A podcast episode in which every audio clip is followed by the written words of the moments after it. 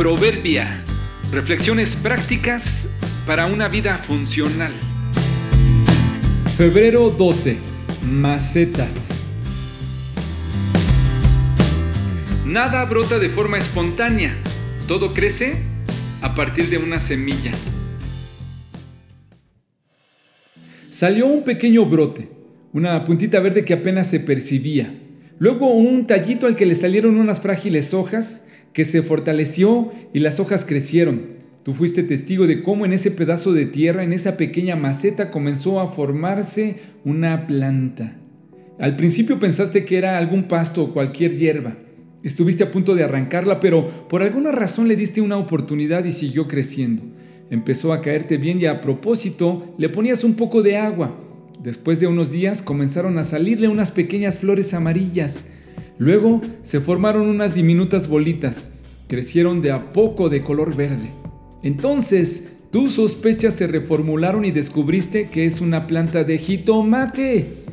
Pero ¿cómo está eso de que en una maceta que se supone que no contenía nada, ahora cultivas una planta de jitomates? Tú no te lo propusiste y no recuerdas haberlo sembrado. ¿Será que Dios te está bendiciendo y espontáneamente generó una planta?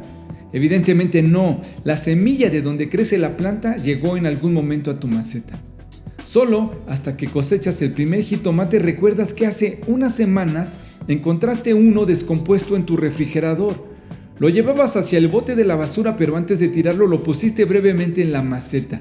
Seguramente ahí algunas semillas se quedaron y hoy tienes jitomates de tu propia e inconsciente siembra.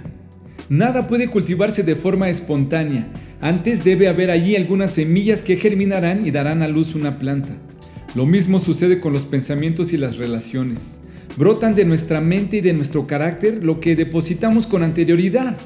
Estoy angustiado por lo que pasará, me estoy poniendo más nervioso de la cuenta, tengo sueños extraños. Quizá las semillas son todas esas publicaciones catastróficas que veo en mis redes sociales. Obsérvate cómo te sientes y te comportas después de ver una película o una serie. No entiendo por qué mis vecinos invaden mi cochera. No sé por qué mis compañeros de trabajo me faltan al respeto. No entiendo por qué de la nada estoy aumentando mi peso. Parecería que espontáneamente tengo pensamientos raros y el comportamiento de los demás es extraño. El cerebro y la mente es tu maceta.